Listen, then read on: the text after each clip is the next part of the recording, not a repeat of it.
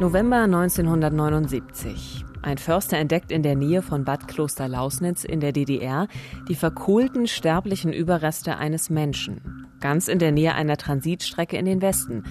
Wer ist die Leiche? Und wer ist der Mörder? Im Visier. Verbrecherjagd in Berlin und Brandenburg. Ein Podcast von RBB 24. Mit Theresa Sickert die eine große Leidenschaft für Podcasts und spannende Geschichten hat und mit Uwe Madel. Dem Mann, der die Geschichten hat, Ehrenkommissar bei der Polizei Brandenburg und seit fast 30 Jahren Moderator von Täter-Opfer-Polizei, dem Kriminalreport des RBB. Heute geht es um den Fall einer verkohlten Leiche, die der Polizei Rätsel aufgibt. Erst durch eine außergewöhnliche Zusammenarbeit von Ermittlern aus Ost und West kann der Fall gelöst werden. Der Fall von der Transitleiche. Dieser Fall hätte für die Täter so etwas wie der perfekte Mord werden können, denn sie haben schon darauf spekuliert, dass diese Leiche in der Welt, in der sie zu Hause waren, nie wieder auftauchen würde. Aber dann kam eben doch alles ganz anders. Eine wirklich spannende Geschichte. Schön, dass Sie wieder bei uns sind und uns zuhören.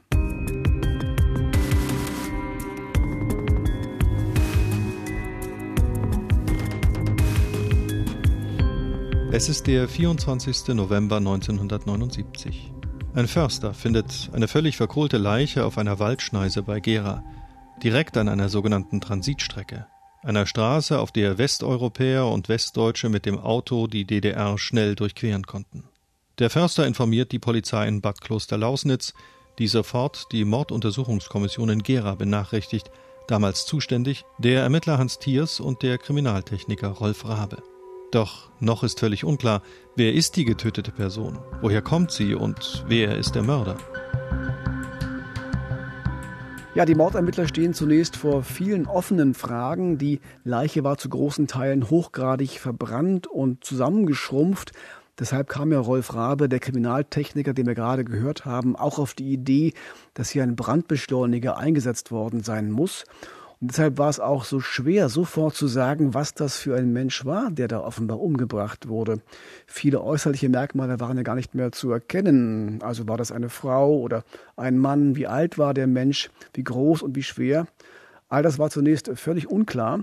Und da die Leiche in der Nähe einer Transitstrecke gefunden wurde, konnte es durchaus auch sein, dass dieser Mensch auf dieser Strecke unterwegs war und deshalb nicht unbedingt ein DDR-Bürger sein musste. In der DDR gab es äh, vier Transitautobahnen, also die bis 1989 die Bundesrepublik mit West-Berlin verbunden haben. Hier waren also vor allen Dingen schon Menschen unterwegs, die von West-Berlin durch den Osten in die Bundesrepublik oder eben andersherum fahren wollten. Und stehen bleiben oder auch von dieser Strecke abfahren, das war so nicht vorgesehen, außer man wollte jetzt äh, tanken oder einen kurzen Stopp an einer Raststätte machen. Also es waren wirklich ganz klar abgegrenzte Korridore. Ja, die wurden auch speziell überwacht. Also wer sich da irgendwie länger aufgehalten hat, der machte sich schon verdächtig. Ich will noch mal kurz erklären, wo wir uns gerade genau befinden mit diesem Leichenfundort. Heute würde man sagen, wir sind direkt an der Autobahn A9 in Thüringen, die von Berlin nach München führt. Und da so ungefähr auf der Höhe des Hermsdorfer Kreuzes, das kennen vielleicht einige, da liegt das Waldstück von Bad Kloster-Lausnitz. Und wie gehen die Ermittler jetzt vor? Also es gibt eine verkohlte Leiche dort in diesem Waldstück. Was tun sie, um herauszufinden, wo diese Leiche herkommt? Also zunächst ist klar, es wird alles an Spuren gesichert, was man da im Umfeld so finden konnte. Aber klar ist auch, hier direkt vor Ort können die Ermittler wenig mit der Leiche anfangen. Deshalb werden die Leichenreste vorsichtig geborgen, um sie in die Rechtsmedizin zu bringen und dort genauer untersuchen zu können. Und dabei stellt Rolf Rabe, der Kriminaltechniker, fest, dass der Körper doch nicht so komplett verkohlt ist, wie man zunächst gedacht hatte. Das Vorteilhafte war dann bei der Bergung der Leiche, nachdem die, der Fundort abgesucht wurde, Spuren so viel wie möglich gesichert waren und wir die Leiche etwas bewegen konnten, hat man feststellen können, dass das eine Hälfte des Gesichtes auf dem Erdboden liegende nicht so sehr verkohlt war und noch menschlich erkennbar war. Und wir haben dann ganz vorsichtig diese Person gedreht und gebogen und haben das dann in einzelne Abteilungen eingestellt, also Kopf, Rumpf, Beine und so weiter. Ja, dann wurden quasi diese drei Pakete, die da entstanden sind, nach Jena gebracht, in das Institut für gerichtliche Medizin der Friedrich-Schiller-Universität. Und dort werden die Leichenreste dann obduziert. Und was stellen Sie dort im Institut fest? Die Rechtsmediziner oder Gerichtsmediziner, wie sie damals ja noch hießen, können erstmal nur den Todeszeitpunkt eingrenzen und zwar auf den 21. oder 22. November 79, also etwa drei Tage bevor die Leiche gefunden wurde. Und sie bestätigen die Vermutung der Ermittler, dass hier ein Brandbeschleuniger im Spiel war, nämlich Benzin. Ob das Opfer zum Zeitpunkt des Anzündens und Verbrennens noch liebte, das können die Mediziner nach der ersten Untersuchung noch nicht sagen, aber sie finden ein weiteres Körperteil, das nicht komplett verbrannt war und vielleicht dabei helfen kann, die Identität der Leiche zu klären. Die Hand, die war praktisch unter der Leiche gelegen und bei der Bergung der Leiche konnte man feststellen, dass die Hand noch relativ gut erhalten war. Und es wurde eine Entscheidung getroffen, dass wir die Hand abtrennen, um dann für die weitere Identifizierung der Leiche beizutragen. Ja, an der Hand können jetzt äh, typische Hautmuster gesichert werden, auch die Handknochen werden untersucht und so finden die Gerichtsmediziner immer mehr Puzzleteilchen, die jetzt ein aussagekräftiges Ganzes ergeben. Und man kommt zu dem Schluss, dass hier ein Mann umgebracht wurde, der zwischen 40 und 60 Jahren alt gewesen sein muss. Aber wer ist dieser Mann? Das ist ja immer noch unklar. Und wo kommt er her? Denn die Nähe zur Transitstrecke, die lässt ja vermuten, dass es nicht unbedingt ein DDR-Bürger sein muss. Also es gibt natürlich ein paar Anhaltspunkte auch dafür, dass es jemand anders sein könnte. Wir haben ja schon vorhin gehört, äh, vor dem Bergen der Leiche haben die Ermittler den Fundort wirklich äh, akribisch abgesucht, ganz, ganz genau. Und dabei auch Dinge gefunden, die es damals so im Osten in der DDR gar nicht gab. Wir hatten hier Geld der Bundesrepublik Deutschland am Fundort gefunden. Wir hatten äh, äh, Peter Stuyvesant, Zigaretten, Schachteln, Kippen gefunden. Äh, wir hatten einen Zettel äh, Schultheißbier gefunden. Äh, und diese Dinge waren unmittelbar im unmittelbaren Bereich äh, dieser Brandleiche. Ja, das eben war jetzt Hans Thiers, der damals zuständige Ermittler der MUK, der Morduntersuchungskommission in Gera. Und er und seine Kollegen haben auch noch Metallteile, so von typischer Westkleidung gefunden, also Nieten und Knöpfe einer Jeanshose zum Beispiel. Und sie finden auch noch etwas ganz anderes, etwas ganz Wichtiges in der Nähe der Leiche. Wir hatten ja mehrere Reifeneindruckspuren, äh, die sehr markant waren aus, aus unserer Sicht, äh, die wir natürlich dann im, im Gipsnassverfahren gesichert haben. Und die waren natürlich dann auch mit ein wichtiges Beweismittel in der Identifizierung, um welchen Reifen es sich handelt. Jetzt schaut man also, was für Reifen waren das? Ist das eine Ost- oder ist das doch eine Westproduktion? Und was finden Sie raus? Ja, diese Gipsabdrücke werden sofort ins kriminaltechnische Labor geschickt und dort mit so einem Riesenkatalog von anderen Reifenabdrücken verglichen. Und man findet heraus, es sind Reifen der Marke Uni Royal, also ein Produkt aus dem Westen. Und ein weiterer Hinweis dafür, dass der Tote wahrscheinlich aus dem Westen kam. Aber sicher ist man sich noch immer nicht, weil es kann ja durchaus sein, dass hier jemand bewusst falsche Spuren legen wollte. Deshalb werden noch einmal ganz intensiv Befragungen durchgeführt im Umfeld des Fundortes. Über 200 Protokolle finden sich da in den Akten. Es werden Gaststätten überprüft, Ferienheime, Kureinrichtungen und auch alle vermissten Meldungen werden noch einmal gecheckt. Und die große Frage ist nach wie vor, wer ist dieser Mann? War dieser Mann vielleicht länger in der DDR ähm, oder war er doch nur auf der Durchreise? Oder handelt es sich bei dem Opfer vielleicht doch um einen DDR-Bürger und der Mörder hat eben, du hast es ja schon angedeutet, vielleicht absichtlich eine falsche Fährte in den Westen gelegt? Das Ergebnis aller Bemühungen ist kein konkreter Hinweis. Und jetzt schaltet sich die Staatssicherheit ein.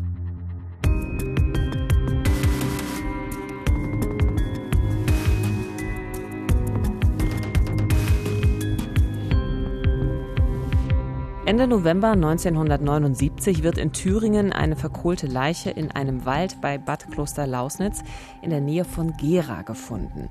Die kriminaltechnische Untersuchung ergibt, es handelt sich um einen 40 bis 60 Jahre alten Mann, vermutlich aus dem sogenannten nicht-sozialistischen Ausland. Doch weitere Spuren, die gibt es bislang nicht, bis sich die Stasi einschaltet. Warum ist das jetzt für die Stasi interessant, Uwe, wenn man in einem Forst bei Gera eine Leiche findet? Das war gar nicht so untypisch damals in der DDR bei schweren Gewaltverbrechen, dass sich da auch das Ministerium für Staatssicherheit eingeschaltet hat. Gerade wenn die Stasi befürchten musste, dass da vielleicht so Unruhe in der Bevölkerung entstehen könnte, wie in diesem Fall, wo ein Mensch ja im Wald verbrannt wurde. Ähm, die Stasi hatte dafür sogar eine eigene Abteilung, die Hauptabteilung 9. die so etwas wie eine Parallelstruktur zur normalen Kriminalpolizei war, quasi ein Stasi-eigenes Untersuchungsorgan, das auch mit geheimdienstlichen Methoden arbeiten konnte. Die fühlten sich als so eine Art ja, Sonderermittler, wie uns auch der Historiker Roger Engelmann von der Bundesbehörde für Stasi-Unterlagen erzählt hat. Die Stadtsicherheit konnte nach eigenem Gutdünken äh, jedes Ermittlungsverfahren an sich ziehen, wenn sie meinte, dass es in ihren Zuständigkeitsbereich fällt. Das konnte auch bei sehr erheblichen äh, Fällen äh, aus dem Bereich der allgemeinen Kriminalität, äh, also Mordfälle sowieso, der Fall sein. Und in diesem Fall mischen sie von Anfang an mit und das ganz besonders, als immer deutlicher wird, dass es sich hier um ein Opfer handelt, das vermutlich aus dem Westen kommt. Und als der Verdacht stärker wird, das Opfer könnte eine sogenannte Transitleiche sein, da übernimmt die Stasi das Verfahren dann ganz komplett. Denn direkt auf der Transitstrecke und vor allem an den Grenzübergängen, da dürfen normale Polizisten aus Gera gar nicht ermitteln. Hier ist einzig und allein die Staatssicherheit zuständig. Das heißt, die Stasi übernimmt also den Fall und sie fordert von den Grenzübergangsstellen der Transitstrecken alle Visas für den November 79 an. Von Dreilinden-Drewitz für Reisen von und nach West-Berlin, für Warta Richtung Hessen, von Hirschberg in Bayern und auch aus Marienborn Richtung Niedersachsen. Und das muss man sich mal vorstellen, das sind mehr als 40.000 Visas, die von Hand damals noch überprüft werden mussten. Und tatsächlich, es fällt ihnen was Verdächtiges auf. Ja, denn auf diesem Visum, das jeder Reisende bei sich führen musste, wurde immer ganz genau vermerkt, wann man in die DDR eingereist ist und dann bei der Ausreise wurde immer ganz genau drauf geschaut, wie lange man für den Transitweg gebraucht hat. Die Fahrzeit war ja im Prinzip immer gleich. Man durfte ja nirgendwo lange anhalten, außer eben mhm. zum Tanken mal oder für eine kurze Pause in der Raststätte. Das heißt, wenn da plötzlich jemand deutlich länger brauchte, dann fiel das schon auf. Das heißt, Ihnen fällt jemand oder vielleicht auch mehrere Leute auf, die offensichtlich länger gebraucht haben für die Strecke? Ihnen fällt vor allem ein Ehepaar aus West-Berlin auf äh, und das gleich aus zwei Gründen. Äh, die sind am Abend des 21. November 1979 mit dem Auto von West-Berlin aus in die DDR eingereist und dann Richtung Süden, Richtung Bayern gefahren vorbei an Bad Klosterlausnitz, vorbei am Hermsdorfer Kreuz bis hin zum Grenzübergang Hirschberg. Eine Strecke, für die man normalerweise knapp drei Stunden brauchte. Sie aber waren vier Stunden unterwegs. Und dann die zweite, ganz wesentliche Auffälligkeit. Kaum waren sie in Bayern angekommen, sind sie gleich wieder umgedreht. Wieder in die DDR eingereist und dann die ganze Strecke zurück nach West-Berlin gefahren. Und für diese Rückfahrt haben sie nur gut zweieinhalb Stunden gebraucht. Da liegt natürlich der Verdacht nahe, dass das Ehepaar auf der Hinfahrt nach Bayern die Transitstrecke für eine gute Stunde, wie es damals so offiziell hieß, unerlaubt verlassen hat. Und das würde ja auch ganz gut mit der Tatzeit zusammenpassen, wenn ich es recht in Erinnerung habe. Der Mann soll ja am 21. oder 22. November verbrannt worden sein. Das hat das Gutachten ergeben. Was kann denn jetzt die Stasi noch über das Ehepaar herausfinden? Die werden ja sicherlich äh, ein bisschen genauer hingeschaut haben. Na klar, das war zunächst relativ einfach, weil Name, Anschrift und das Autokennzeichen des Paares sind ja durch die Transitunterlagen bereits bekannt. Die Stasi aktiviert jetzt in Westberlin einen IM, einen inoffiziellen Mitarbeiter. Die gab es ja auch auf der anderen Seite der Mauer. Und dieser IM sammelt nun alle Informationen, die er kriegen kann, wie so eine Art ja, verdeckter Ermittler. Und schnell ist klar, das Ehepaar kommt ursprünglich aus dem Osten und ist aus politischen Gründen vor einiger Zeit nach Westberlin ausgereist bzw. freigekauft worden. Der Mann ist Verkäufer in einem Lebensmittelgeschäft in Kreuzberg und seine Frau betreibt ein Café namens Victoria, ebenfalls in Kreuzberg. Ja, und der Ford Granada, mit dem die beiden am 21. November in der DDR unterwegs waren, ist nicht ihr eigener Wagen, sondern das war ein Mietauto. Also wir haben jetzt ein verdächtiges Ehepaar, aber wir wissen immer noch nicht, wer der Tote ist. Also in der Gerichtsmedizin in Jena versucht man nach wie vor weiter mehr über den Toten zu erfahren, denn auch neben der Stasi arbeiten die Mordermittler aus Gera immer noch an dem Fall. Und das läuft jetzt gewissermaßen so ein bisschen parallel und sie haben eine Idee. Sie führen eine sogenannte Leichentoilette durch. So, bei der Leichentoilette ging es darum, aus dem Kopf, der noch relativ gut erhalten war auf einer Seite, eine genaue Darstellung zu bringen, wie die andere Seite ausgesehen hat, die verbrannt war, und haben sie dadurch sauber gereinigt und so präpariert, dass man anschließend ein ordentliches Foto machen kann, wo man den Kopf und eventuell auch diese Person, um die es sich handelt, noch gut erkennen könnte. Das heißt, die Ermittler bekommen jetzt einen Eindruck davon, wie der Mann ungefähr ausgesehen haben könnte. Das heißt, die Brandleiche, der unbekannte Tote, bekommt doch noch ein Gesicht. Am 8. Dezember 1979, zwei Wochen nach dem Fund der Brandleiche von Bad Kloster-Lausnitz, wendet sich die DDR dann offiziell mit diesem Foto an die Staatsanwaltschaft in Westberlin. Und zwar mit einem Identifizierungsersuchen, das lautet, wer ist dieser Mann?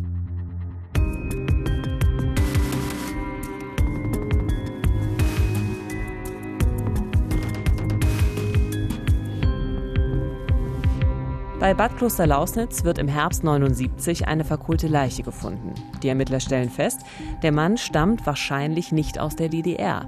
Die Gerichtsmediziner schaffen es, die Leiche so weit herzurichten, dass ein Foto von einer Gesichtshälfte gemacht werden kann. Und die Stasi übergibt dieses Foto an den Generalstaatsanwalt der DDR.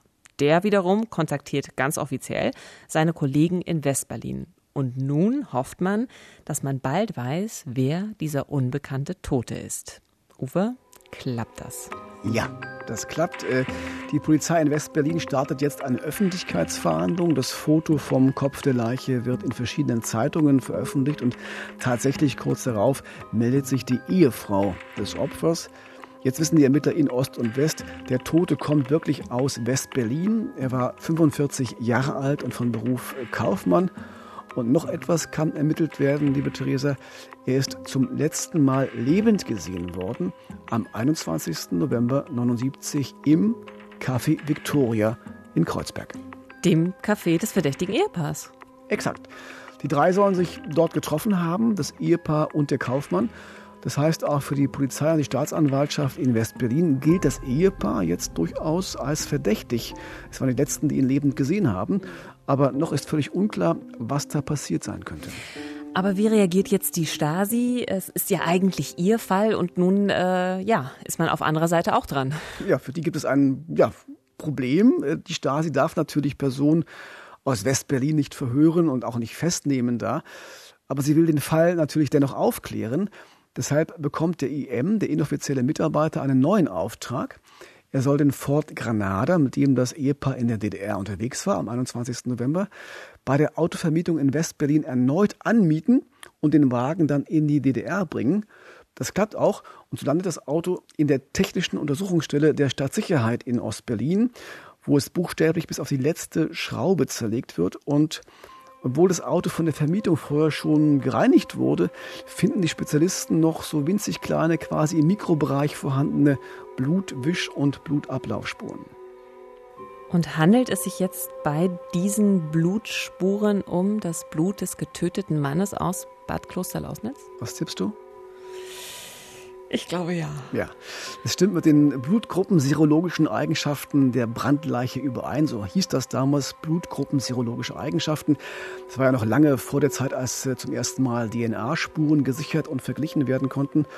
Ja, dann findet man noch Haare im Kofferraum, die zum Opfer passen und in den Radkästen des Wagens Spuren von Mineralien, die mit den Bodenproben vom Fundort der Leiche übereinstimmen.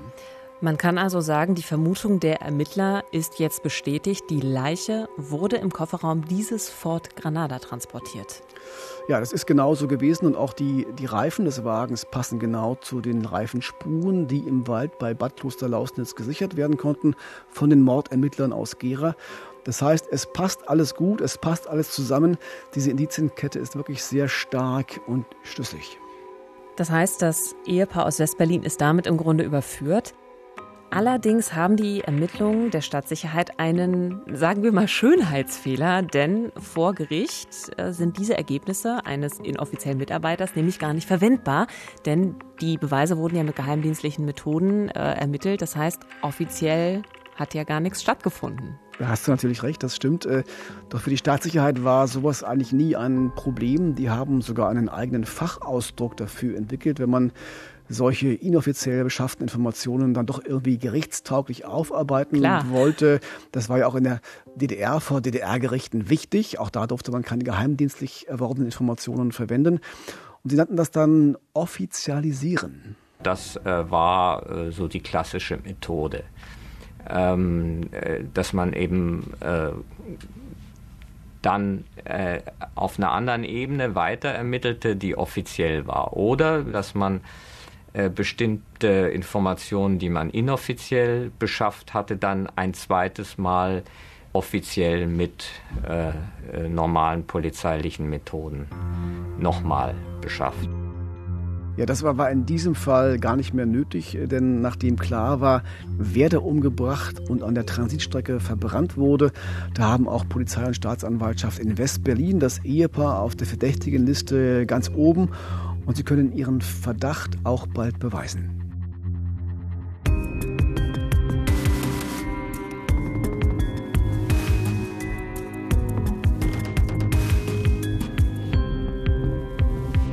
Am 24. November findet man in der Nähe von Gera eine verkohlte Leiche. Mittlerweile ist klar, dass ein Ehepaar aus West-Berlin den Kaufmann ermordet hat. Ein Monat nach der Tat, am 20. Dezember 79, wird das Ehepaar in West-Berlin wegen dringenden Tatverdachts des gemeinschaftlichen Mordes verhaftet. Uwe, wie konnte das jetzt gelingen? Was konnten Sie herausfinden? Ja, die Kriminalbeamten fanden heraus, dass das spätere Opfer am 21. November 79 das Café Victoria besucht hatte, also das Café, das der Ehefrau gehörte. Ursprünglich wollte er das Café pachten und hatte auch schon eine Anzahlung hinterlegt, um zu zeigen, dass er das wirklich ernst meinte mit der Übernahme des Lokals. Dann aber findet er heraus, dass das Café deutlich schlechter lief, als ihm zunächst gesagt wurde. Und er will vom Pachtvertrag zurücktreten, vor allem will er sein Geld zurück. Das waren insgesamt damals 25.000 D-Mark. Das Ehepaar aber will diese Anzahlung nicht wieder hergeben und deshalb kommt es zum Streit im Café bei dem der Kaufmann am Ende getötet wird. Ja, nun entstand natürlich die Frage ähm, für das Ehepaar, wohin mit der Leiche? Und man kam auf die Idee, äh, sie über die Grenze in die DDR zu bringen und dort zu verbrennen. Weiß man dann auch, wie der Mann umgekommen ist? Gestehen die beiden ihre Tat? Also da gibt es zunächst mal ziemliches Durcheinander, auch in den Aussagen, denn in den Vernehmungen beschuldigt sich das Ehepaar gegenseitig, den Kaufmann getötet zu haben. Der Ehemann behauptet, seine Frau habe das Opfer im Streit mit einer Sektflasche erschlagen. Ja, und dann hätte er nur aus Liebe zu ihr quasi dabei geholfen, den Toten loszuwerden. Und sie? Und die, sie sagte, sie bestreitet das sehr heftig und sagt, ihr Mann hätte zugeschlagen und dann sei das Opfer eben irgendwie unglücklich gestürzt. Was aber beide übereinstimmend äh, sagen, ist, dass sie den Toten dann in den Kofferraum des Mietwagens gelegt haben und dann in die DDR gefahren sind, um die Leiche dann etwas abseits der Transitstrecke bei Bad Puster-Lausnitz zu verbrennen. Okay, nun gibt es also zumindest für das Beseitigen der Leiche ein gemeinsames Geständnis der beiden, das auch scheinbar deckungsgleich ist. Aber können die Behörden in West-Berlin diesen Tatablauf auch beweisen? Weil so ein Geständnis, das lässt sich ja vor Gericht auch leicht widerrufen. Ja, es passiert etwas, womit die beiden Täter, die ja früher selbst in der DDR gelebt haben, vielleicht gar nicht gerechnet haben. Denn auch wenn Ost und West durch eine Mauer getrennt waren, wenn es um, ich sag mal in Anführungsstrichen, normale Verbrechen ging, dann haben die Staatsanwaltschaften in Ost und West enger zusammengearbeitet, als es die meisten vielleicht vermutet hatten, wie uns auch der Historiker Roger Engelmann noch einmal bestätigt die äh, Zusammenarbeit zwischen den Staatsanwaltschaften der beiden deutschen Staaten lief dann relativ problemlos, wenn äh, keine politische Dimension im Spiel war. Das ist ganz klar ein äh, normaler Kriminalfall war und in dem Fall äh, wenn man, wenn dieser Fall eine politische Dimension hatte, dann in dem Sinne, dass äh, die DDR ja zeigen konnte, wie gut sie ermittelt hat. Ähm, also insofern war es sogar geboten, sehr gut mit der äh, Westberliner Staatsanwaltschaft äh, zusammenzuarbeiten aus politischen Gründen. Und wie genau kann ich mir diese Zusammenarbeit jetzt vorstellen, Uwe? Also gab es einen ganz offiziellen Weg dann. Der Generalstaatsanwalt der DDR übergibt die wesentlichen Ergebnisse der Untersuchungen der DDR-Ermittler an die Generalstaatsanwaltschaft in West-Berlin. Das passiert am 7. Januar 1980. Ganz ordentlich so mit Übergabeprotokoll. Und ich zitiere mal aus diesem Übergabeprotokoll, da steht dann zum Beispiel drin, zugleich übergeben werden die Bodenproben, Ascherückstände, Reifeneindruckspuren und die abgesetzte linke Hand des Opfers. Also Da ist die Beweiskette lückenlos und es kann jetzt Anklage erhoben werden. Ja, und dann beginnt im Sommer 1980 am 9. Juni, nicht mal ein Dreivierteljahr nach dem Fund der Brandleiche, der Prozess gegen dieses Ehepaar und zwar in Westberlin vor der Moabiter Schwurgerichtskammer. Wie lautet jetzt die Anklage? Die lautet zu Prozessbeginn noch immer auf gemeinschaftlichen Mord. Also die Eheleute hätten aus Habgier gemeinsam den Kaufmann umgebracht. Das lässt sich im Prozessverlauf dann so nicht belegen. Nach einigem Hin und Her gibt der Ehemann dann doch zu, dass er wütend geworden ist, dass er das Opfer geschlagen hat und zwar so sehr, dass der Mann vom Barhocker stürzte und sich dabei schwer verletzte und dann offenbar an seinem eigenen Blut erstickte. Das passt zumindest zu dem, was die Gerichtsmediziner in Jena herausgefunden hatten. Im Oktober 1980, knapp ein Jahr nach dem Fund der Brandleiche, fällt dann das Urteil. Der Ehemann wird wegen Körperverletzung mit Todesfolge verurteilt. Er muss sechseinhalb Jahre ins Gefängnis. Seine mitangeklagte Ehefrau bekommt eine Freiheitsstrafe von anderthalb Jahren auf Bewährung.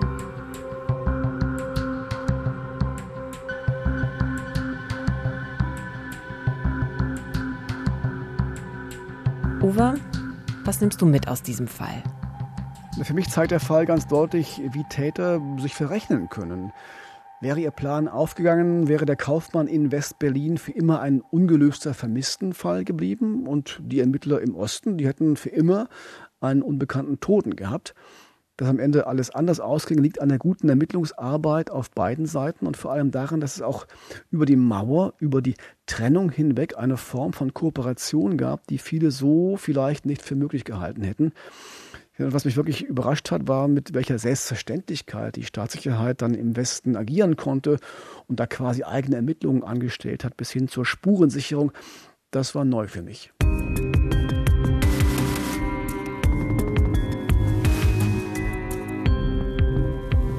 Das ist die zwölfte und letzte Folge von unserer ersten Staffel im Visier Verbrecherjagd in Berlin und Brandenburg gewesen. Und unsere erste Folge war ja auch eine Ost-West-Geschichte. Da ging es ja um einen Vergewaltiger, der in Ost und West unterwegs war. Genau, um Paul Faber. Genau. Und wir werden natürlich weitermachen mit spektakulären Fällen und düsteren menschlichen Abgründen in der nächsten Staffel von Im Visier. Vielen Dank aber bis dahin erstmal fürs Zuhören. Wenn Ihnen unser Podcast gefällt, abonnieren Sie uns, dann verpassen Sie natürlich auch nicht, wenn es es neue Folgen gibt. Und wir freuen uns immer noch über eine gute Bewertung oder Rezension. Und ich hoffe, Sie können gut schlafen. Das hoffe ich ebenfalls. Wissenschaftler sagen, das Böse ist vor allem die Abwesenheit von Empathie. Also egal, was Sie heute tun, was Sie in den nächsten Tagen tun werden, seien Sie empathisch. Das Leben ist zu kurz, um böse zu sein.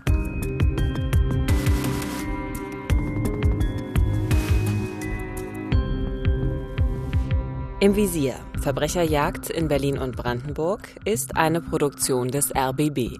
Redaktion Silke Lessmann und Uwe Madel. Projektleitung Nina Siegers. Moderation und Manuskript kommen von mir, Theresa Sickert. Alle Folgen von Staffel 1 gibt es auf allen gängigen Podcast-Plattformen und auf rbb24.de. Und dort gibt es dann auch neue Folgen. Staffel 2 startet am 28. Februar 2021. Im Visier. Verbrecherjagd in Berlin und Brandenburg. Ein Podcast von RBB 24.